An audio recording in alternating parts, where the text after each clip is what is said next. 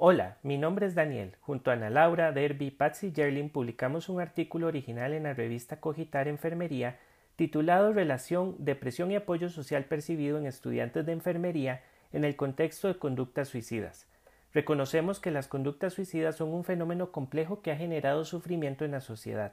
En el caso de los y las estudiantes de enfermería se ha evidenciado que se someten a diferentes estresores que alterarían su salud. Su objetivo fue determinar la relación entre depresión y apoyo social percibido en estudiantes de enfermería.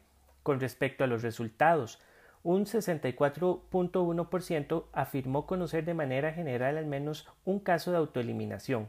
El 14.2% reportó tener un nivel de depresión entre moderado y severo. Sin embargo, la mayoría de los participantes goza de un alto apoyo social percibido.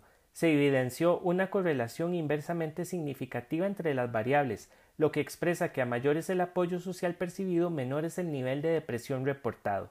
En este contexto se sugiere que el apoyo social a un alto nivel se podría considerar como un factor protector que podría jugar un rol en el nivel de condiciones de salud mental adversas.